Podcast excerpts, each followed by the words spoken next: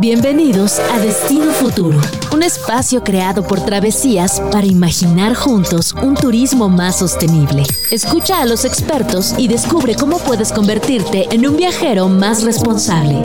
Inspírate con nosotros y prepárate para descubrir un mundo con otros ojos. Bienvenidos, estamos en Destino Futuro, yo soy María Pellicer, nos escuchan a través de Radio Chilango 105.3 y como cada semana nos juntamos aquí a platicar sobre turismo y sustentabilidad. Nos pueden seguir en arroba travesías, en arroba destino-futuro MX y a mí me encuentran en arroba señorita Pellicer para que nos manden sus ideas, sus temas de los cuales deberíamos de estar platicando por aquí. Y el día de hoy vamos a tener un guía súper especial eh, que nos va a platicar sobre un proyecto que a lo mejor muchos conocen, pero muchos no, que se llama Arcatierra. Y para ello hoy está aquí con nosotros Lucio Usoviaga. Conoce las ideas y propuestas de las voces más respetadas de la industria con CrossCheck. Thank you. Bueno, les contaba que hoy está aquí con nosotros Lucio de Arcatierra y a mí es un proyecto que me gusta mucho, que he podido tener la fortuna de tener cerca porque alguna vez he sido suscriptora de sus canastas de, verduras semanales. Y para quien no, no, no, lo conozca, digamos que Arcatierra es un, un punto de encuentro para agricultores, campesinos, personas que viven en la ciudad pero que están interesadas en llevar una alimentación saludable, en apoyar la agricultura, el campo. Eh, busca sanar la tierra aplicando los principios de la agricultura regenerativa y pues también es una manera de alimentarnos de una forma diferente, sana, donde realmente conozcamos el origen de lo que estamos consumiendo. Eh, Lucio cambió justamente la filosofía de las aulas por una filosofía práctica y comenzó a, a trabajar en agricultura campesina al descubrir el potencial de esta para alimentar, generar comercio justo y regenerar la tierra. Hace algunos años, cuando llegó a Xochimilco en busca de verdura orgánica, se percató de los problemas de la zona, de la grave amenaza que enfrenta si no se tejen redes para su conservación. Y así, en 2011, fue uno de los fundadores del entonces Yolcan, proyecto que ha ido recuperando las técnicas y tradiciones de la agricultura en las chinampas. Entonces, Lucio está aquí hoy con nosotros para platicarnos sobre este proyecto. Para los que no hayan escuchado, que lo conozcan. Lucio, gracias por tomarte un tiempo para venir aquí con nosotros el día de hoy. Muchas gracias María, es un placer y un gusto estar aquí. Pues platicábamos ahorita antes de entrar al aire que, que, posiblemente haya gente allá afuera. Siempre sorprende que la semana pasada también estuvimos hablando de Xochimilco y de un proyecto que mucha gente no conocía. Entonces me gustaría que te tomaras un momentito para contarle tú a la gente con tus propias palabras qué es Arcatierra. Arca Tierra es un proyecto que lleva 14 años que busca traer la ciudad al campo y el campo a la ciudad. eh, el campo a la ciudad a través de las canastas de, de fruta y de verdura ¿no? que entregamos en la Ciudad de México y de la ciudad al campo a través de las experiencias que organizamos sobre todo en las chinampas Xochimilco, pero también en, en otros lugares rurales. Entonces, como reconectar con la naturaleza, con los procesos de producción de alimentos, conocer a los agricultores, a las agricultoras, de, eso va. ¿Y cuál es realmente para ti la parte fundamental del proyecto? Eh, la recuperación de las chinampas, la producción de los alimentos, las visitas, o al final es una cosa que va todo muy conectado? Sí, yo creo que va todo muy conectado y, la manera más como sencilla de, verlo es a través de la alimentación, ¿no? porque la alimentación pues nos, relaciona con la economía, con la cultura, con el medio ambiente y lo que decimos es que se puede tener una, o sea, un apoyo muy fácil hacia muchas causas ¿no? de socioambientales a través de una buena alimentación, ¿no? sabiendo de dónde viene, cómo es producido, quién produce nuestros alimentos y pues eso es lo que tratamos de hacer porque pues luego no es tan fácil ¿no? enterarnos de, de todo lo que hay detrás de la producción de los alimentos. Para, para, quien no, no sepa, un poco el modelo funciona también en, además de que se puede ir a visitar el espacio que tienen en Xochimilco, ahorita platicaremos de eso, el modelo que ustedes tienen es producir esta, estas vegetales, verduras vegetales, que luego se distribuyen a través de un sistema de suscripción, ¿no? Con los, con los, con quien se suscribe. ¿Cuál ha sido la experiencia en estos años con esos consumidores eh, de recibir un producto que es orgánico, que a lo mejor es de temporada, cuando uno está muy acostumbrado a las temporalidades del, supermercado? Es que es justo eso, ¿no? Vamos en, pues en sentido contrario de la tendencia actual de sobre todo a partir de la pandemia, que en media hora te llega lo que quieras, ¿no? Picando tres botones. Aquí pues es, pides tu canasta sin saber que te va a llegar, te avisamos dos días antes y pues lo que garantizamos que va a ser lo más fresco, ¿no? lo, más rico de, lo que se produce con una red campesina de agricultores, ¿no? de familias. Y, pues muchas veces lo que llega no lo conoces o quizás no sea lo que más te guste, pero pues hemos visto a lo largo de, pues ya llevamos 10 años, ¿no? Con las canastas y gente que lleva, que lleva desde el principio y pues cuando llega la manzana realmente la disfrutas, ¿no? El punto del jitomate cuando está mejor, lo mismo, ¿no? Y pues es una manera de, alimentarte de manera más sana, eh, sabiendo que estás apoyando a familias y pues al mismo tiempo pues comer más rico, ¿no? Porque no es solamente como decir, ah, pues estoy comiendo más sano, ¿no? Apoyando, sino que el origen del sabor y de la nutrición vienen de un suelo bien cuidado, ¿no? De un suelo lleno de vida. Que, pues es trabajado con, mucho cariño, esmero, y pues el resultado son frutas y verduras deliciosas. ¿Y cuál ha sido la experiencia, Lucio, de, de entrar a esa comunidad de Xochimilco y trabajar con, con ellos? Pues al principio fue bastante complicado. Digo, yo como chilango tengo, tenía el Xochimilco de las trajineras, ¿no? De pues ir a pasar el rato. Y, cuando me di cuenta que pues no, pues las, hay chinampas, ¿no? Que son las islas y ahí se producen alimentos desde hace más de dos mil años. Que pues qué locura, ¿no? Vamos a ver qué podemos hacer. Y, lo que tuvimos que hacer o lo que tuve que empezar a hacer es ponernos a producir nosotros, ¿no? Porque no era como de, ah, pues vengo a a comprarte o a decirte cómo producir, pues qué hace este, este hombre de fuera diciéndonos qué hacer, ¿no? Sí. Entonces, pues tuvimos que, empezar a meter las manos a, la tierra, al lodo, y poco a poco, conforme los vecinos veían que, que sí estábamos teniendo buenos resultados, empezamos a, crecer la red. Y ahora tienen más trabajo con ellos, eh, se han involucrado un poquito, digamos, o hay otras redes de producción ahí también en Xochimilco, me imagino, y ellos a través de cómo se distribuyen, ¿sabes más o menos? Sí, sí, nosotros llevamos una red desde hace, pues sí, justo desde el 2009 por ahí.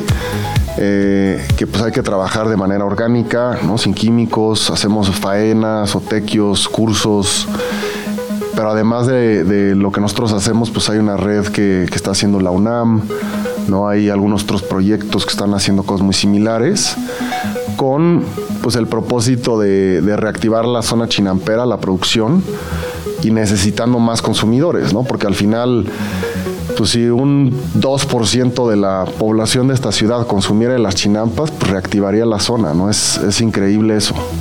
Y en ese sentido, eh, un poquito para quien digo, creo que todos medio tenemos ahí esta idea de, la chinampa, porque alguna vez al, todo mundo ha ido en algún momento, pero si nos recuerdas un poco cómo funciona y también por qué es vital su correcto funcionamiento para que ese sistema de canales se mantenga limpio y se mantenga, se mantenga vivo.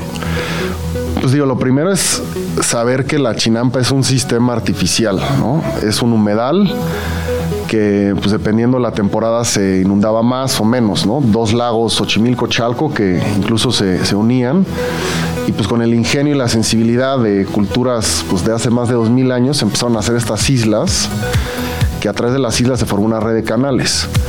Entonces, el mantenimiento de la zona es gracias a los agricultores. Y con este mantenimiento se atrae muchísimo más biodiversidad que si fuera solo un humedal. Entonces, es uno de los, de los pocos ejemplos en la historia de la humanidad, ¿no? Que la intervención de las personas ha provocado que haya más vida, diversidad y, y cantidad. Y, es, y tú, desde el que llegaron ahora, ¿sientes un cambio también en la manera en que el turismo, digamos, citadino se aproxima un poco a las chinampas?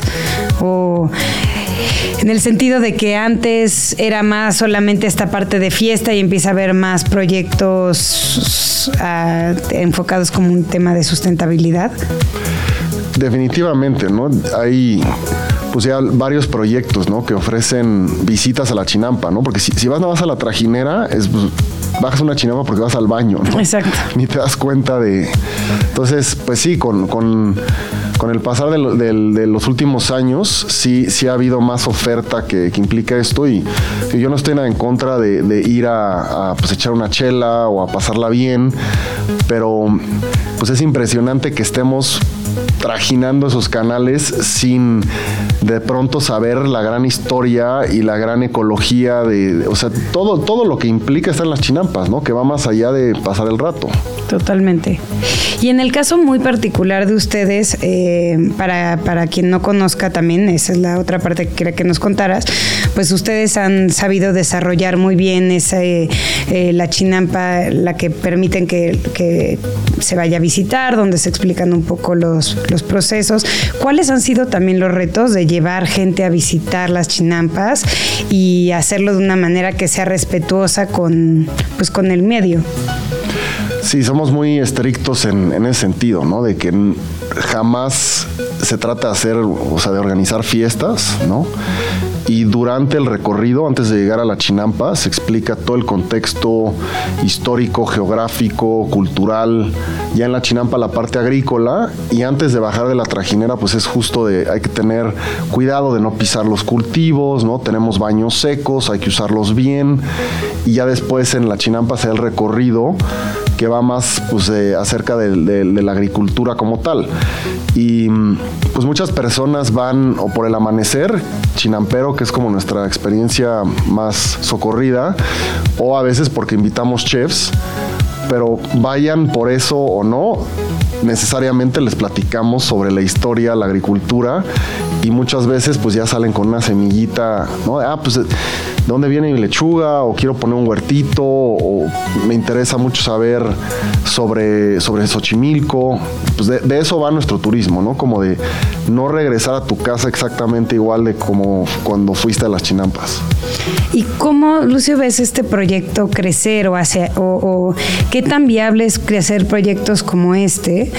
que pues la clave también está en mantener su, sus tamaños, digamos, digeribles pues lo que nosotros sentimos que estamos listos, ¿no? Llevamos pues varios años eh, pues viendo cómo se limpia el agua, hacer los biofiltros, organizar las redes y lo que estamos buscando es por un lado pues tener más consumidores, más clientes, porque al final si no hay más gente que pida los alimentos que se producen ahí, pues de nada sirve recuperar más chinampas, ¿no? Claro. Y por el otro lado tenemos eh, un programa a través de la Asociación Civil, que es un centro de formación, una escuela campesina, para renovar la generación de agricultores que en todo México pues ya los jóvenes, los chavos y las chavas ya no quieren trabajar el campo y pues es muy natural porque no se paga bien, porque es bien pesado. Entonces a través de esta escuela estamos dándoles las herramientas, tanto técnicas sociales, comerciales, para que puedan tener una producción exitosa y se vaya recuperando otra vez la chinampa. ¿Y esta escuela la tienen ustedes en Xochimilco? Sí, justo vamos a empezar la segunda generación en febrero. Acabamos de lanzar la convocatoria en Iniciativa Agroecológica Xochimilco para jóvenes, hombres y mujeres, especialmente pues de, suelo, del suelo de conservación o de la parte rural de la ciudad y todavía más para personas que, que sean de los barrios Xochimilco, personas que tengan alguna experiencia en campo o que vengan de familias campesinas. ¿Y cuál fue la experiencia con esa primera generación?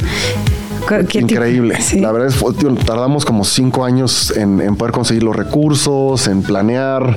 Tuvimos siete estudiantes, no, no mucho, pero pues de esos siete, cinco están trabajando en Xochimilco. Una de ellas trabaja, está trabajando con su familia en las chinampas de, de Tláhuac.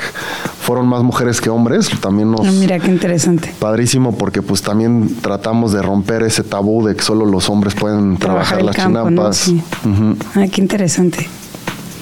Y ahorita la idea de esto es que este, esta generación, ¿cuánto tiempo tardaron en formarse? Son seis meses okay. intensivos, ¿no? Este, todos los días, aprendiendo agroecología, educación financiera, educación de género, historia de movimientos sociales campesinos. Entonces, pues justo es tan intensivo para que acabando la, la formación ya puedas o volverte productor o productora independiente o trabajar ahí en las chinampas con, con los chinamperos, que, que, vale decir son los maestros principales de la escuela. Sí. ¿no? Es muy de campesino a campesino la, la pedagogía. Totalmente, me imagino. Sí, porque...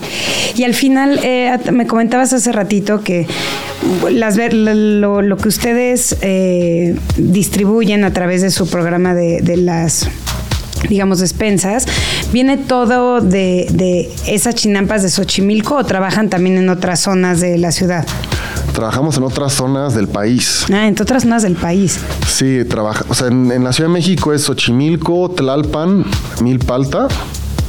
Y también trabajamos en Estado de México, este, un poquito en Hidalgo, un poquito en Zacatlán de las Manzanas, Puebla y Amanalco de Becerra, ¿no? Y esperamos pronto empezar en, en, algún otro lugar, pues son diferentes climas, diferentes tipos de suelo, diferentes tipos de semillas que se tienen. Entonces, pues en la canasta de arca, pues casi todas las raíces y hojas vienen de Xochimilco, uh -huh. pero por ejemplo las tortillas vienen de, de Tlalpan, ¿no? Uh -huh. Este, los jitomates de, de Estado de México de, o de Hidalgo, entonces ahí va variando y todos son familias campesinas, ¿no? Con los mismos temas, ¿no? Y el relevo generacional, la erosión del suelo, que la mayoría pues ya se fueron a una agricultura convencional con agroquímicos, entonces pues es como esa resistencia, reconversión, que, pues la verdad es que ya con, con, los años que llevamos ya lo tenemos un poquito más claro de que sí se puede, pero pues sigue siendo pues un poquito difícil, ¿no? Convencer.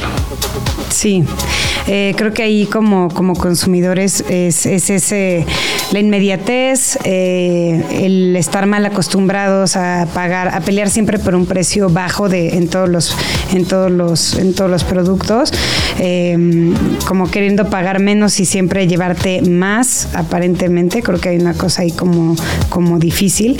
¿Qué es lo que más, cuál, cuál era el reclamo general cuando, o lo que más la gente le costaba entender de, de esos de sus cajas.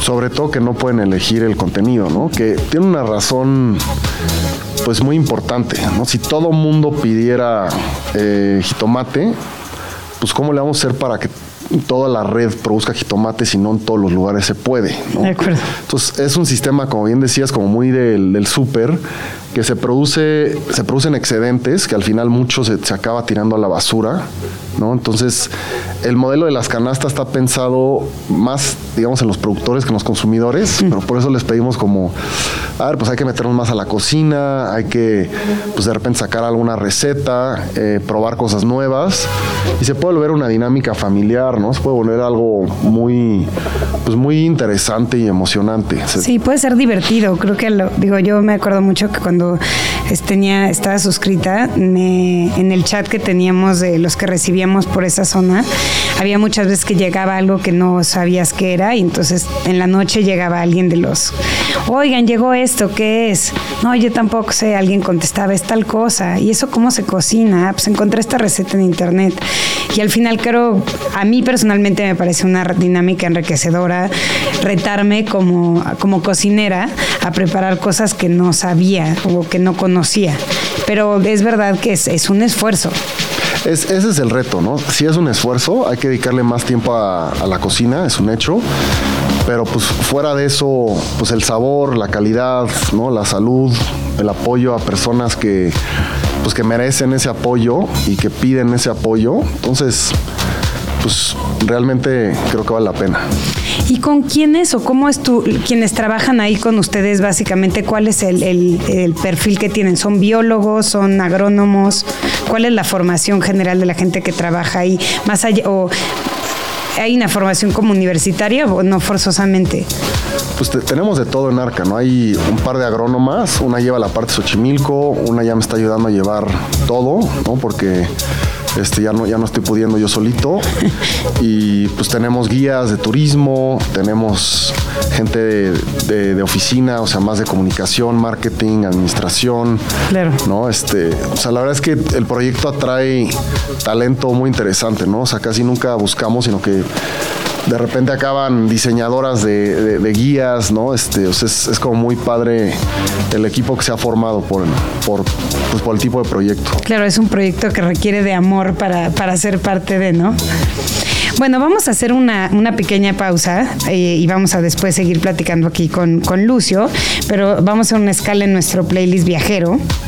Eh, elegimos una, una canción de un grupo que se llama Top Loader, una banda de rock alternativo inglesa. Hoy, hoy toda la selección fue muy retro. Eh, nació en 1997. Firmó un contrato de seis álbumes con Sony Records en 1998 y comenzó a grabar su primero que se llamaba Oncas Big Mocha. Eh, y tras el lanzamiento de su primer álbum en 1999, se convirtió en una banda popular dentro de la música británica y tuvo muchos éxitos internacionales. lamentablemente, aunque habían firmado seis, su segundo álbum, Magic Hotel, no cumplió las expectativas y la compañía discográfica los abandonó. En el 2003 se habían ya separado, pero este, esta canción, esta versión de Dancing in the Moonlight, que es original de King Harvest, se convirtió en un éxito global y es justo la que vamos a escuchar a continuación. Ya volvemos.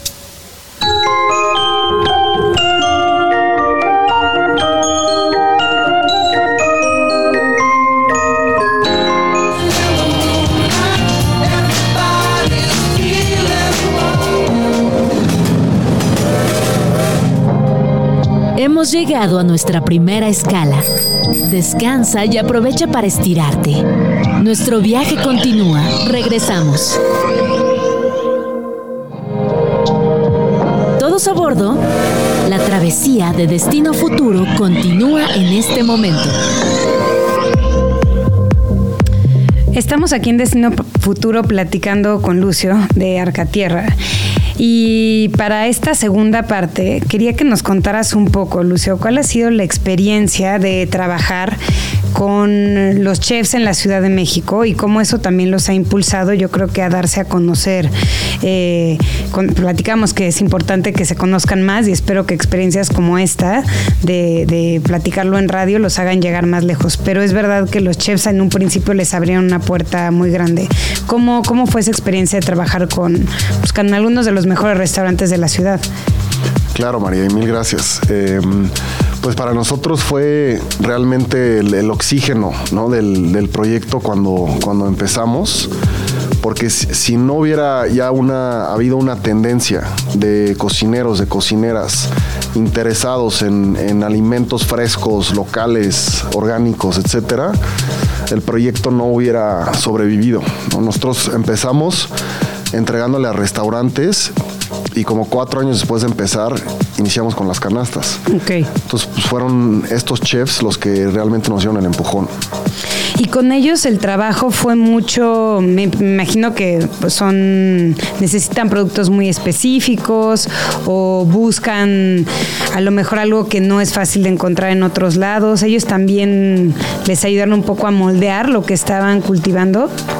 Sí, digo, es, un reto, ¿no? Hemos tenido amigos cocineros, ¿no? Que hasta nos dan semillas o nos dicen, oye, esta parte de la planta es deliciosa, mándamela, o me gusta más sus tamaños. Pero el, reto sigue siendo como que los restaurantes puedan consumir más productos, eh, otra vez local, locales, agroecológicos, porque para ellos también implica más chamba, ¿no? Este, pues que no haya una continuidad o una homogeneidad como la que hay pues, posiblemente en, la, central de abastos, ¿no? En los mercados grandes. Sí, porque en ese sentido va cambiando lo que tú les, les puedes proveer, ¿no? No puedes garantizarles lo mismo todo el tiempo.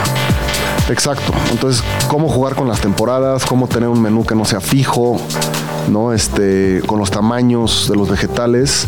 Entonces, pues hay algunos cocineros que les gusta mucho ese reto y hay algunos, como dices, pues nos piden cositas muy específicas, como muy gourmet, este, para algunos de sus platillos, ¿no? Pero pues, lo que nosotros queremos también, oye, la cebolla, ¿no? El jitomate saladet, lo, lo podemos producir o lo producimos, ¿no? Para que toda tu carta tenga este tipo de, productos, ¿no? Y pues con, mucho, la verdad es que hemos avanzado muchísimo y, ha sido muy interesante ese, ese, va y viene de, pues, de campo a, las cocinas. Y en en este corto y mediano plazo, ¿cómo ves un poco el crecimiento de Arcatierra? ¿Cómo también quien, quien nos escucha allá afuera, bueno, al final obviamente les vamos a pasar todos los datos para que quien se anime se suscriba a, la, canasta, la reciba, eh, viva un poco esta experiencia y lo que platicamos hace rato de ese reto de enfrentarse a lo mejor a una verdura que no conoce, ¿no? A una verdura que no es tan popular o, al reto también de las temporadas, porque es cierto que pues a lo mejor hay una temporada donde hay berenjenas y otra donde hay calabazas, ¿no? Y, hay que aprender a trabajar con eso. Pero ¿cómo ves tú también, Lucio? ¿Cómo te imaginas eh, que estás viendo en este futuro inmediato de, del proyecto de Arcatierra? Estamos muy emocionados de que vamos a abrir un restaurante en unos meses. wow. creo que la primera vez que, que, lo decimos a un público más de tres personas. Ay, qué padre, felicidades. Gracias, María. Entonces, pues, pues sí, ya les estaremos informando más en, en redes. La idea es que sea un restaurante 100% trazabilidad. Sí. O sea, desde la sal hasta el aceite, hasta lo que sea. Ok.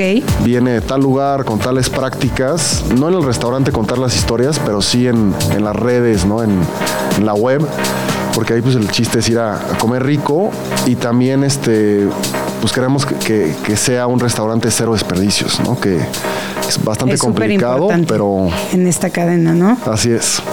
Y va a ser, eh, o no sé si ya lo tengan definido, ¿no? pero va a ser vegetales o va a tener también proteínas animales. Va a tener un poco de todo, siempre y cuando venga de un lugar en donde se cuide, ¿no? En el caso de proteína animal, pues de, lugares que practiquen una ganadería regenerativa, ¿no? O sea, muy respetuosos con los animales, con toda la filosofía que tiene Arcatierra detrás. Y la verdad es que hay muchos haciendo proyectos lindos. Creo que luego lo que, lo que falta o lo que es difícil encontrar es dónde concentrarlos todos, ¿no? Hay quien hace un, produce un pollo de súper calidad, muy cuidado, tal, quien hace embutidos, de pero hay veces que es difícil encontrarlos todos. Entonces, creo que también ustedes pueden ser ese aglomerador de, productores y de, ¿no? Esa es justo la idea, ¿no? Que, todo lo que consumas, incluso, o sea, lo vas a poder comprar en Arcatierra, ¿no? En la, en la tienda en línea, porque hablamos mucho de las canastas, que es el corazón del proyecto, pero pues también hay, hay muchos otros alimentos, ¿no? Que, que puedes consumir, pues, en tu casa, ¿no? Pedirlos a, a través de Arcatierra, que van a estar en el restaurante. Eh, cuéntanos, Lucio, cómo son sus redes sociales y su sitio para que la gente pueda entrar, los encuentre, ya sea anotarse, ir a conocer una, una de estos amaneceres en Xochimilco. Bueno, hay más, pero yo sí soy muy fan del amanecer. Yo y, también. O sea, sí vale la pena la desmañanada, es la cosa más bonita. Eh, ¿Dónde los encuentran y, los pueden seguir para, para saber más de lo que están haciendo? Y el amanecer, más en esta temporada, que aunque hace frío, sale la niebla y ves este, sí, sí, sí salir entre los volcanes. Pues sí, nos pueden encontrar en, en arcatierra.com y en Instagram estamos en arroba arca.tierra. Ahí constantemente estamos informando sobre talleres, cursos, experiencias, eh, alimentos de temporada, ¿no? Un poquito de lo que, de lo que hacemos. Y como decíamos hace rato, pues anótense, conozcan este, este proyecto, anímense a suscribirse a la caja. Lo que necesitamos es más gente que, sea parte de y, que ayude a crecer este proyecto y otros muchos, ¿no? Que, que hay allá afuera. Totalmente.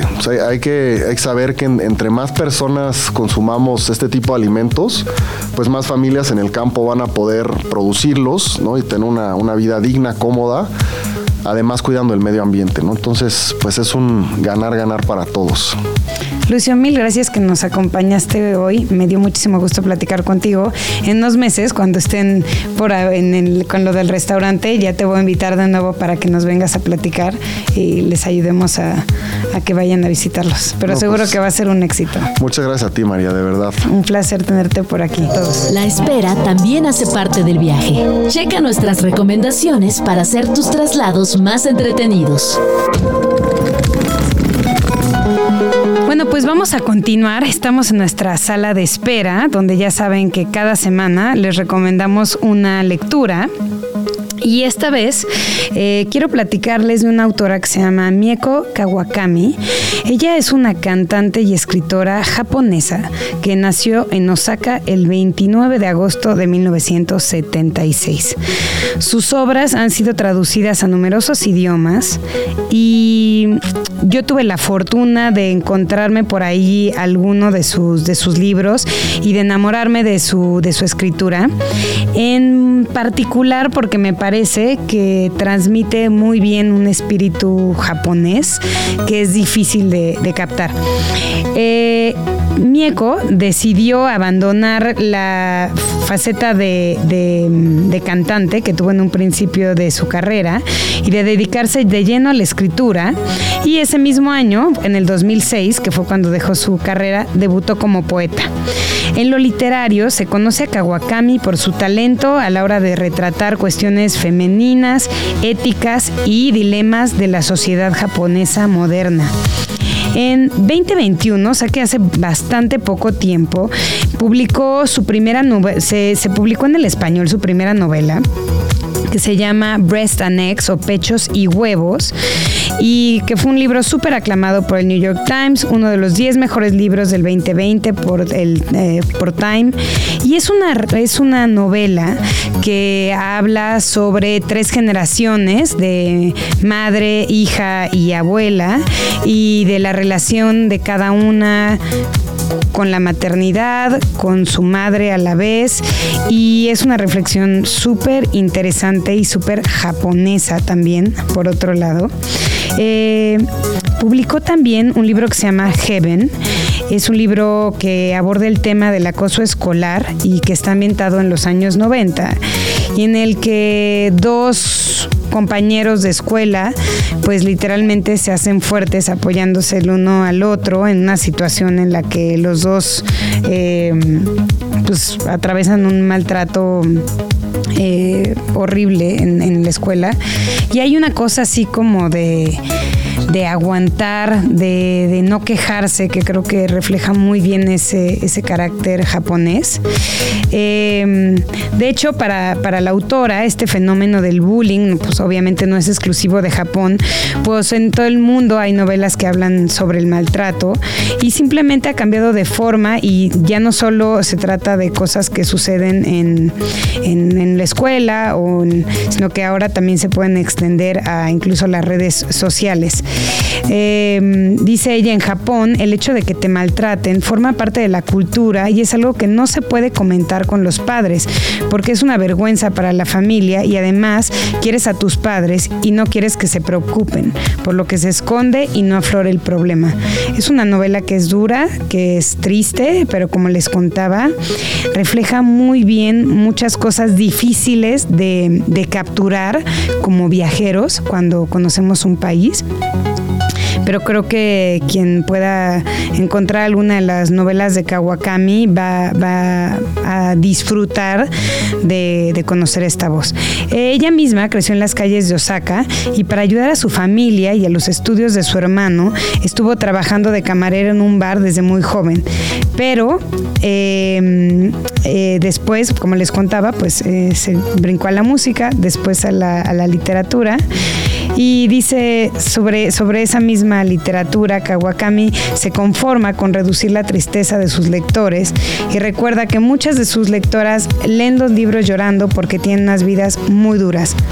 Muchas se, se operan ante la presión por la estética, se autolesionan, en fin, hay una cosa tortuosa, como ven, en, en, esta, en esta literatura y en este mundo que nos nos enseña Kawakami, pero que es súper, súper interesante, muy revelador. Así que les voy a recomendar que, consigan uno de sus libros, lo lean y nos cuenten qué, qué les pareció.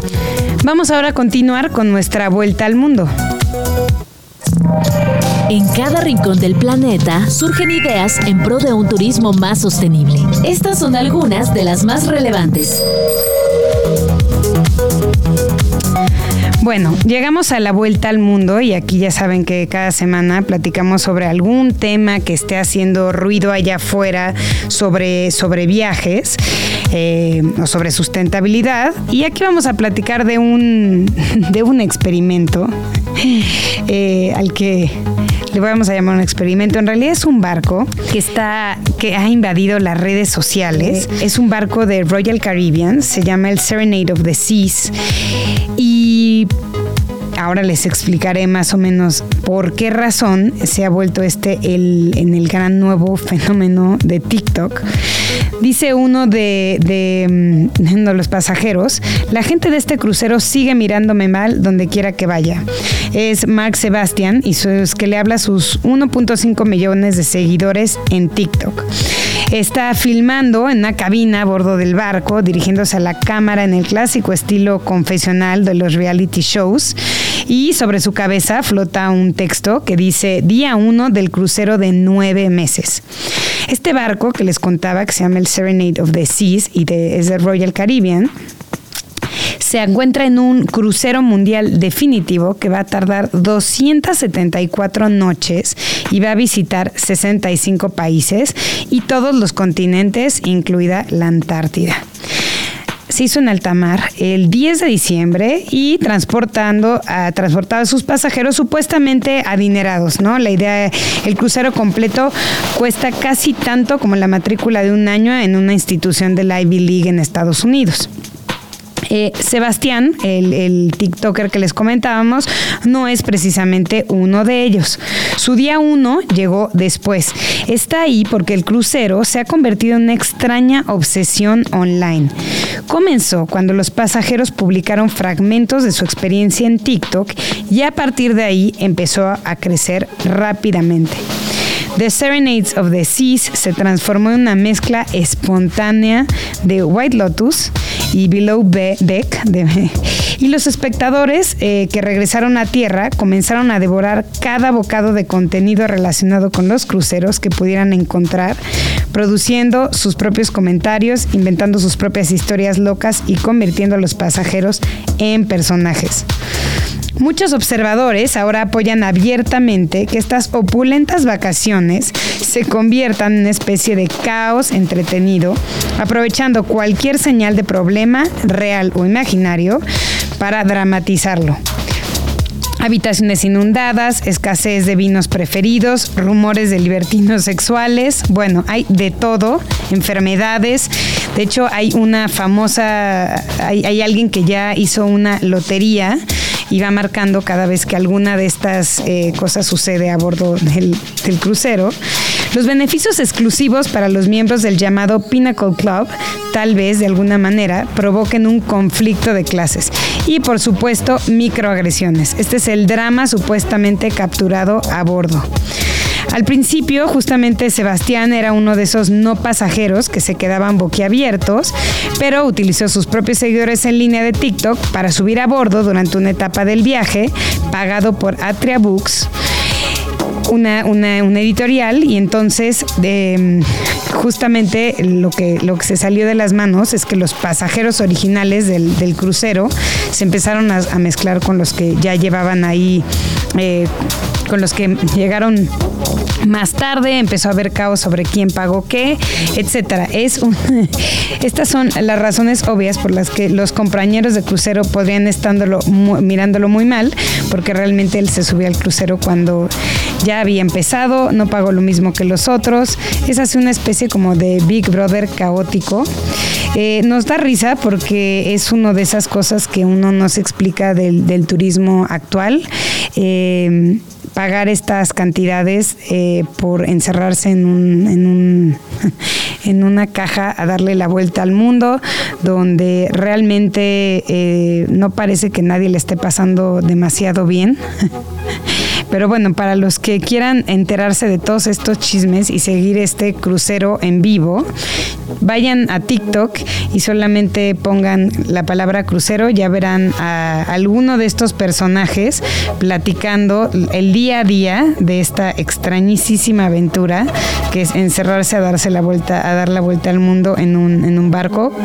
Y si no busquen a Max Sebastián y háganse uno de sus, uno más de sus seguidores. Ya les iremos contando en qué termina este drama del crucero.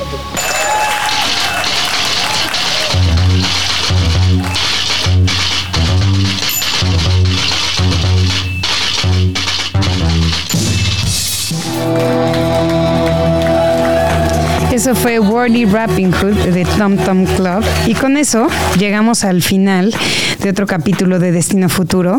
Muchas gracias por habernos acompañado. Gracias a Lucio de Arcatierra que estuvo aquí con nosotros. Eh, ya saben, como siempre les digo al final de cada programa, contáctenos en arroba travesías, en arroba destino-futuro, a mí en arroba señorita Pellicer y cuéntenos un poquito de qué les gustaría escuchar, qué, qué proyectos interesantes sobre turismo y sustentabilidad encuentran allá afuera y me encantará saber un poquito más de lo que opinan de lo que estamos platicando aquí. Muchísimas gracias por habernos acompañado. Nos vemos la próxima semana aquí en Radio Chilango 105.3. Por hoy hemos llegado a nuestro destino futuro. Esperamos que, igual que nosotros, hayas disfrutado de este recorrido. Síguenos en nuestras redes sociales y suscríbete a nuestro newsletter si no quieres esperar a nuestro próximo capítulo para recibir tu dosis de inspiración.